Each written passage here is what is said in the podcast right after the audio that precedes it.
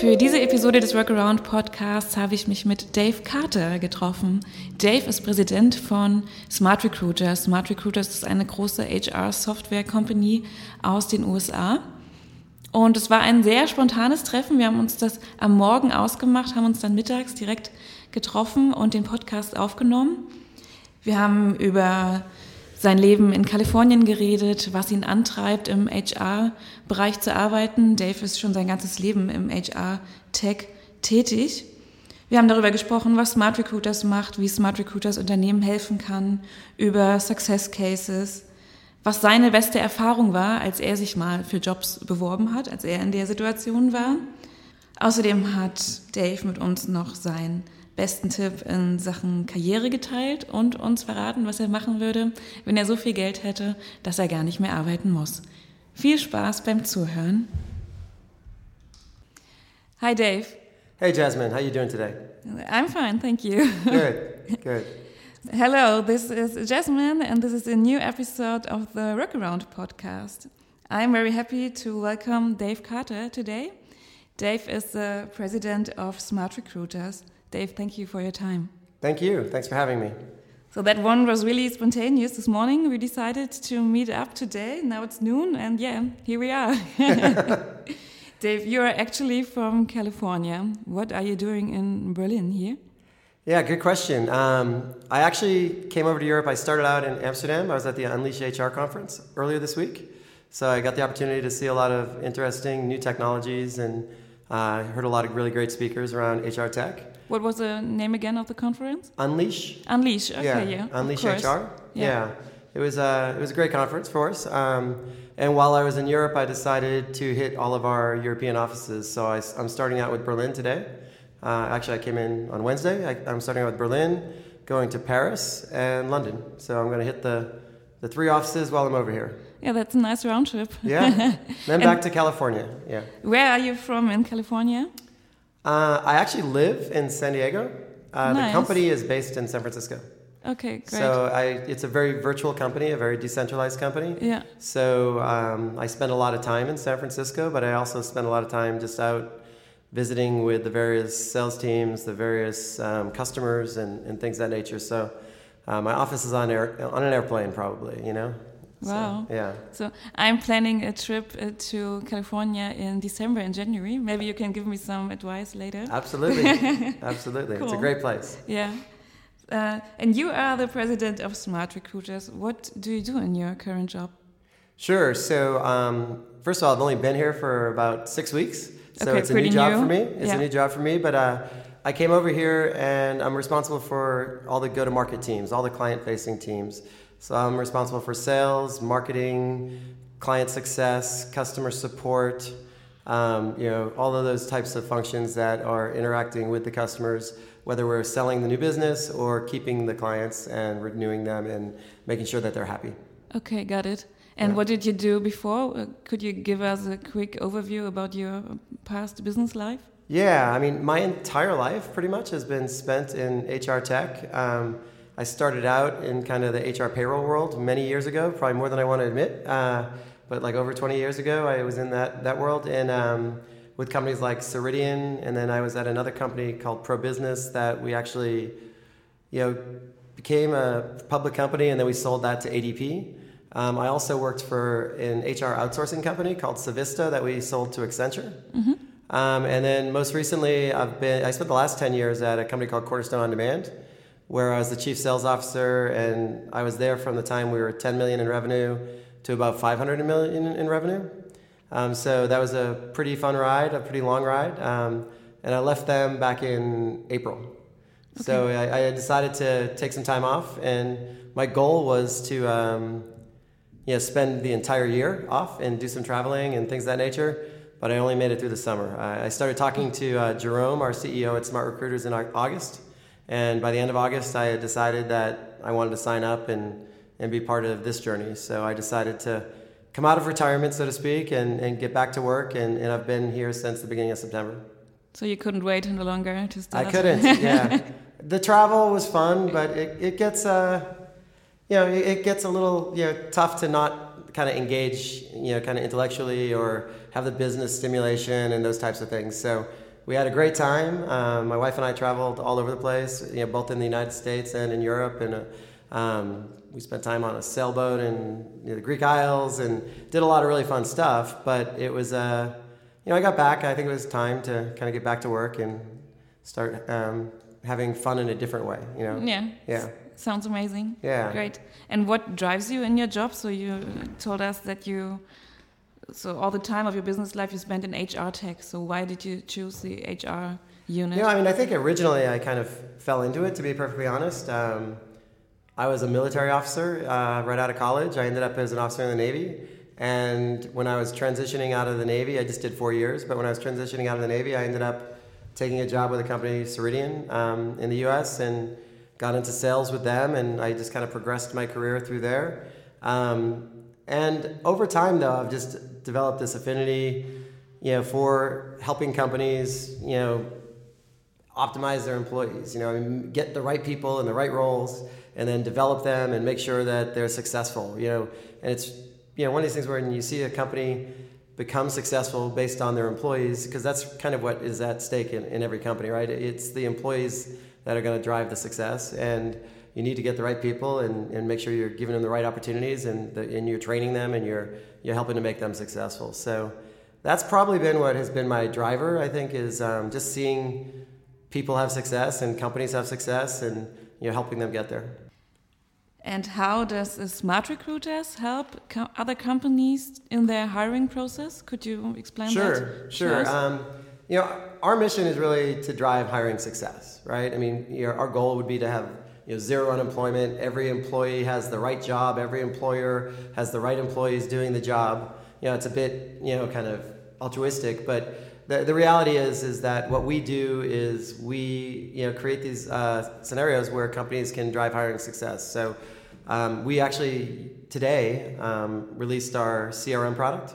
Um, so our customer, I mean our um, candidate relationship management product, and it's it's a tool that allows companies to market their brand, you know, uh, create talent pools. Um, create these opportunities for uh, candidates to be nurtured and you know marketed to over time so that when they are ready to make a change, they know about the opportunities there in the marketplace. So companies are using that tool in order to make sure that they're getting the right candidates in. We've got artificial intelligence that helps you know narrow the pool down to the specific candidates that would be right for that job. So it eliminates a lot of the work that the recruiter has to do in trying to find the right candidates.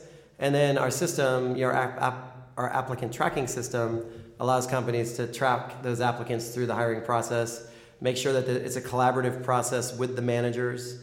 Um, and it also creates this environment where candidates can come into the system and find jobs and, and, and, go look for those jobs themselves. So the candidate experience is very modern and very um, you know, optimized for you know, both the candidate and for the employer. Mm -hmm.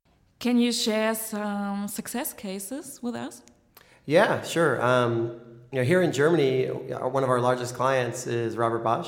So you know, we just rolled out to 260,000 employees globally. Um, we're one of the few ATS companies that has the ability to scale globally across all different countries, all different languages. So that's a that's a big win for us. Um, we also do business with companies like IKEA. We do business with Abercrombie and Fitch.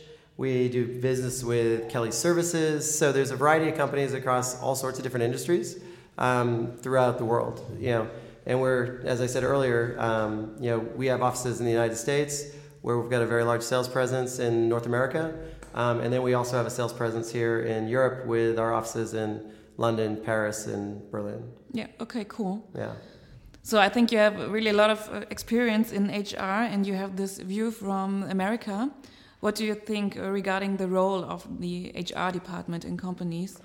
Um, which role does HR play in the digitization strategy of the companies at the moment, and which role should it take in the future? Could you yeah, no, your... I mean that's a that's a great question. I mean, I think that all HR departments um, and all HR professionals are really striving to become that influential member of the executive team or you know of the team, so to speak, in order to make sure that you've got the right people in the right jobs and that they're trained and that they're you know their skill sets are the correct and, and, all those different types of things and you know oftentimes they get pushed down um, to more of a administrative function And, and I think that that is the, the push pull that has been happening in the HR world for many years now. And I think over the last several years, you've seen that they've really come into their own and they're actually adding that, that value to the you know, decision making and the strategy of the organization. And I think that technology has had a lot to do with that. Mm-hmm. Um, I think that technology has automated a lot of the administrative tasks so that these things can just happen. Um, and the HR people are able to get out of the administrative functions and, and add more value to the business in a strategic way. So um, they've still got a little bit of a way to go to where they're on par with that you know CFO or that CTO in, in the kind of executive suite. But if the company is doing it right, um, they have a very, very strong influence. I mean, every CEO will say that their most important asset is their people. Yeah. Um, and it's time for the CEOs to really step up and allow the you know, CHRO to take that role and, and, and be the driver of that strategy around people. So you're seeing it happen more and more. Yeah. Do you think that there is a difference between American companies and companies in Europe? Are um, the Americans more developed when it comes to that point? It's, it's really tough to generalize, to be honest. I think that there are progressive companies on all continents, um, uh, and there are laggards on all continents, right? So you see oftentimes that the tech driven companies are the ones that are really embracing technology and, and, and trying to you know, take these digitization processes and, and, and really move forward with it. Um, that being said, some of the old guard companies are really stepping up to the plate and, and embracing technology in different ways as well, right? Um, they might not be as you know sexy or as you know kind of um, you know forward thinking in some of their processes, but some of them are really kind of going the extra yard and, and, and really doing a lot of different things there. So I think uh, you'll see that it's tough to generalize across the world.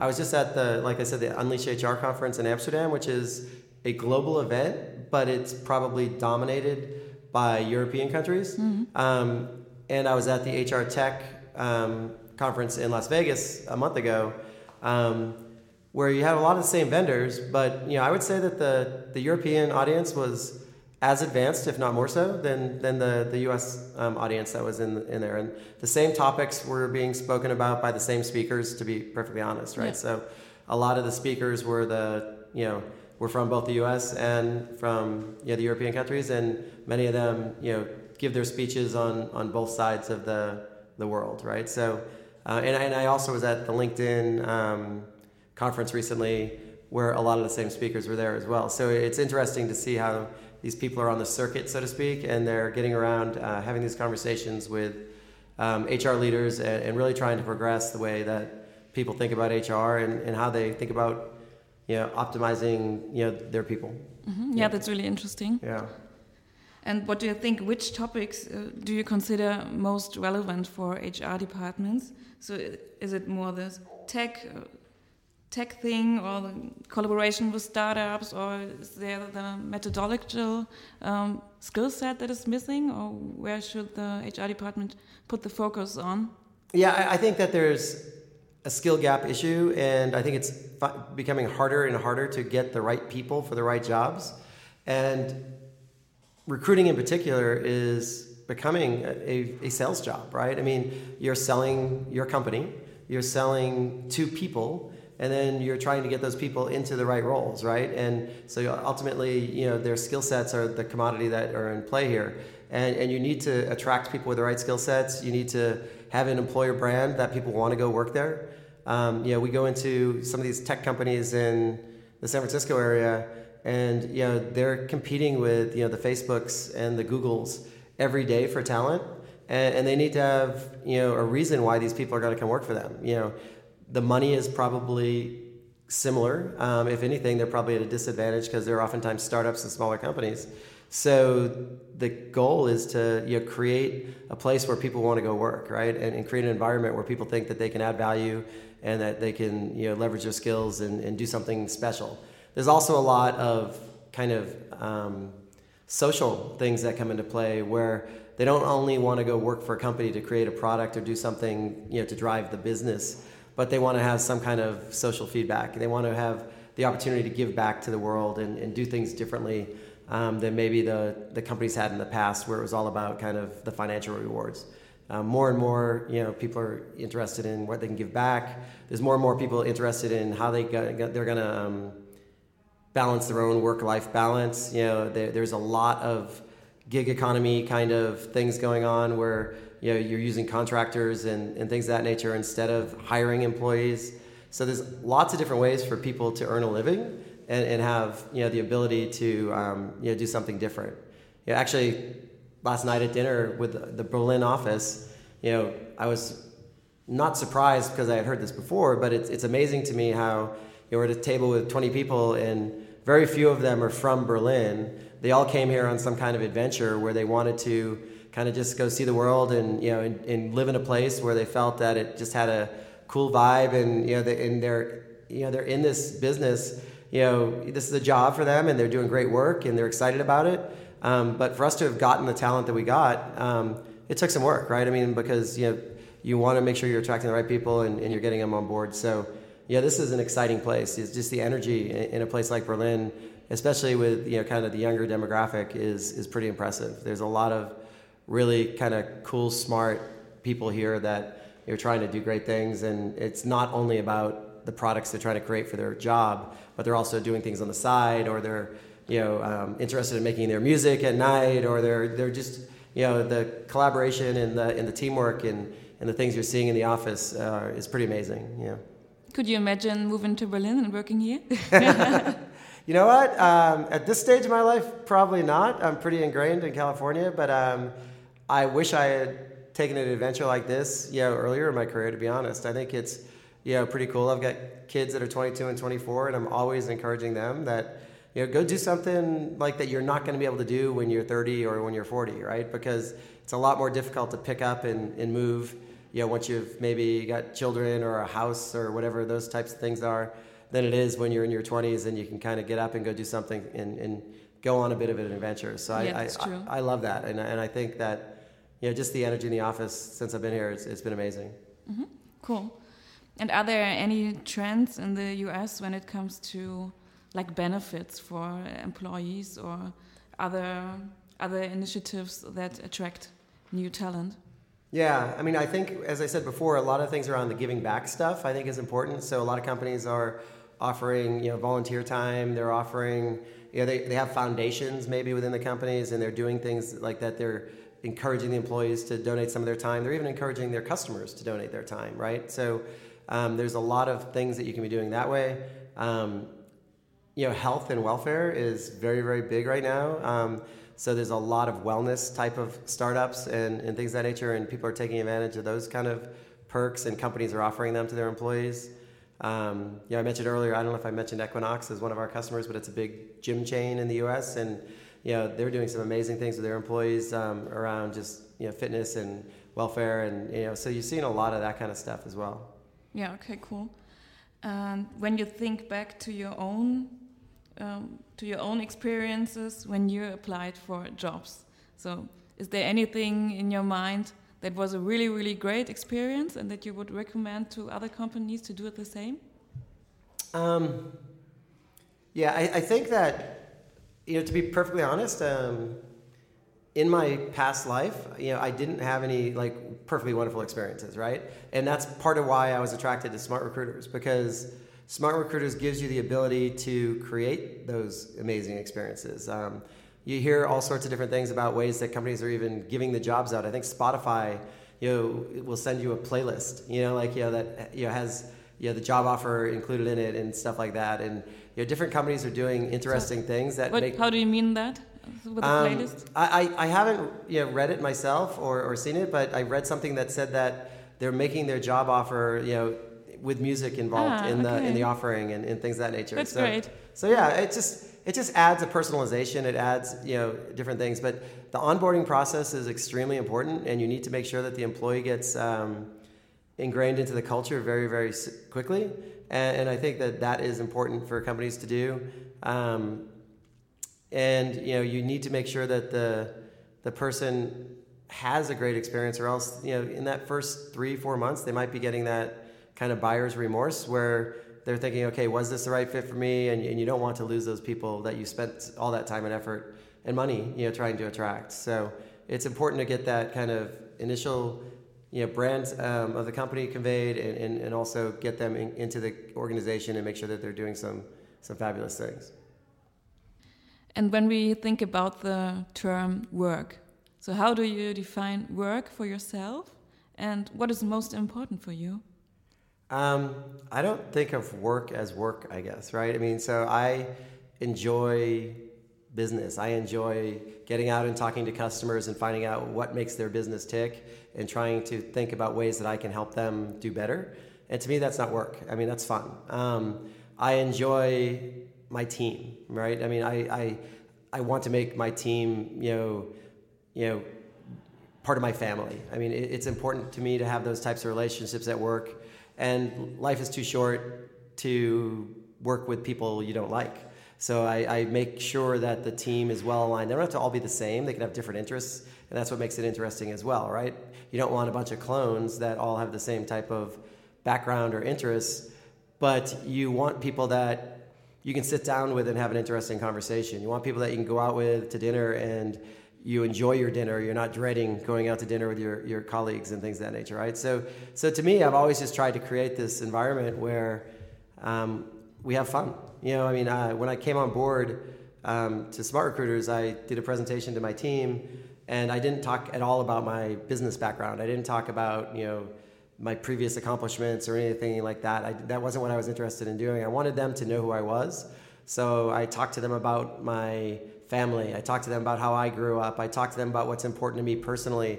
I talked to them about, you know, I showed them pictures of my dog, of my kids, of my wife, you know, where we went on vacation, what I like to do, the sports teams I like to follow.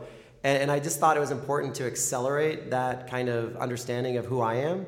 And I was hopeful that when I go meet them, and it's worked out this way, that they'll share some of that stuff back, right? So that we can accelerate that process. And accelerating those relationships hopefully will will help me be successful and help them be successful. So I look back at my last job, I had those types of relationships, and I was there 10 years. And it's hard for me to pinpoint when they developed, to be perfectly honest. I don't know if it was like in the first year, in the third year, the fifth year, but I know when I left, it was a very, very sad moment for all of us, and, and we were all kind of emotional about the fact that we were going to you know, not be working together any longer. And, and, and I want to get to that point again as rapidly as possible in a new environment, right? So to me, you know, you know, work isn't work. You know, I guess it, it, it, it's an extension of your life. And for me, work and play kind of blur. Um, and I think uh, you need to work smart. You know, you need to have fun at work, and you need to make sure you've got the balance to play hard and, and enjoy the things you like to do outside of work as well. So it all kind of blurs in, in my world. Yeah, I really like that. Yeah. And your team uh, were they surprised when you showed this presentation? Yeah. It was really personal. Yeah, or is it it a actually. usual it was, thing? Uh, it was funny. I mean, because yeah. I think they were expecting me to come in and you know the new guy coming in and I was going to talk all business and all about all the personal things and and all that kind of stuff and I mean all about the business things and my personal accomplishments and all that kind of stuff. But when I talked to them about family and all this kind of stuff, I think at first they were kind of shocked but the feedback I got afterwards was actually very, very positive. Mm-hmm. Um, and, and we also talked about some of the things that we should, the ways we should interact with each other in, in, in a work environment as well. And I talked about things like having fun at work. It was important to me that they have fun, that they're enjoying their job. I talked to them about concepts such as like, you know, radical honesty, where like, you know, they need to challenge me, I need to challenge them. You know, we can't pull pull back and hold back, you know, the, the tough conversations. Um, we need to be honest with one another. And, and you know, sometimes that's going to be easy and sometimes it's going to be hard, right? And sometimes it's, you know, not fun if you're having to be honest with someone about something that isn't positive. But it's important to do that so that there's that level of transparency and trust. So those types of things where we talked about. Um, I talked about the fact that you know they need to be scrappy and gritty and you know and get things you know don't wait for the company to deliver things to them they need to, to move forward and do that. So I, I transitioned from the very, very personal to the kind of work personal in, in that conversation. But I think it was, um, I think it was well received. I, you know, I, the feedback I got was positive, but you know, as the new guy, you don't know if they were following my, my mantra around trust and being honest, right? So, so hopefully they were, you know, because the feedback was positive. Yeah. Okay, great. And how do you make sure uh, creating an environment where everybody really likes to work and has fun at work. Is there anything that combines every employee so that you can say, okay, um, maybe of course, everybody likes to have fun at work. How do you make that? Sure? Yeah, no. In today's world, it, it's it's difficult, right? I mean, so um, my teams are very virtual. I mean, we've got offices in various cities, like in San Francisco and in Paris and London and Berlin, but not everybody works out of those offices, even in those regions, right? And then in the U.S., you've got a lot of the salespeople work out of their homes, a lot of the client success people work out of their homes. So we do a lot of things with you know video in order to make sure that we're face to face when we're um, when we're having our conversations and all that kind of stuff. And but at the same time, I mean, we try to get the teams together, um, you know, as often as possible. Um, it's expensive, so you can't do it every day or every week. But you know, we we get the teams together. Um, what I've been trying to do a lot lately is empower people to you know work across teams. So as we come up with a challenge, you know, I'll task you know various people from various departments to go figure it out. You know, I'm not going to have all the answers, so I, I, tell them that up front, and I say, here are a couple of my thoughts. You know, I'd love to hear yours, but you know, why don't you go get with people in these five departments, you know, and, and come back to us with a with a presentation. So I, I don't know if that's fun, but it's empowering, right? And and it's in it's important for people to feel like they're making a contribution, and the more you're making a contribution, the more fun it is in, in many ways, right? And that's not like going out and partying and drinking and going to events and all that kind of stuff, which we hopefully can, you know, create those opportunities for those that want to do that. But I think a lot of people just want a place where they can make a difference and they're heard and that they can do good work, right? I mean, you know, that's what they're looking for. And um, you know, some people like to go out with a group after work, right, and have fun. Others maybe would prefer to go home to their family and um, you know they, they miss their wife and kids and they want to get back and, and you know it's not high on their list to go out with their friends after work to dinner. You know, so so you have to consider the, the preferences and the differences and you know in your entire team and, and create environments that hopefully they all can thrive. You know? Yeah. Yeah. So at the end, I have two more questions that are a bit more personal. Okay. so, what would you do if you had so much money that there is no need to work? What would I do if I had so much money that there's no need to work? I may work. Um, so, you know, I've had some, you know, some level of success in my career. It's, it's been very positive. Um, and, you know, I still choose to work. I, I enjoy it. I, I, enjoy to be part of something. I enjoy to be part of a company. If I got to the point, though, where I was kind of done doing traditional work, um, you know, I would obviously, you know, do the things with family, you know, and, and spend time there. But I would also try to find, you know, some philanthropic causes that are, you know, close to me and, and close to my heart. And, um, and, and get involved with some of those types of things because I think I'd need to be contributing in some way, whether it's to a traditional corporation or something different. Um, my daughter works at a nonprofit. It's called Team Rubicon. Um, it, if you haven't ever heard of it, look it up. It's pretty interesting. But they can you say the name again? Yeah, Team Rubicon. Okay. And they take military veterans, and they when they come back and they're you know in the civilian world now, um, and they're, many of them are looking for purpose and they're looking for a mission and they like to be part of a team. And they deploy those people to natural disasters. So um, they deploy them to you know the, the floods that were just happening in Texas. Um, and these people come in there and there's they've got hundreds of thousands of volunteers now. Mm-hmm. Worldwide. And what's that? Worldwide.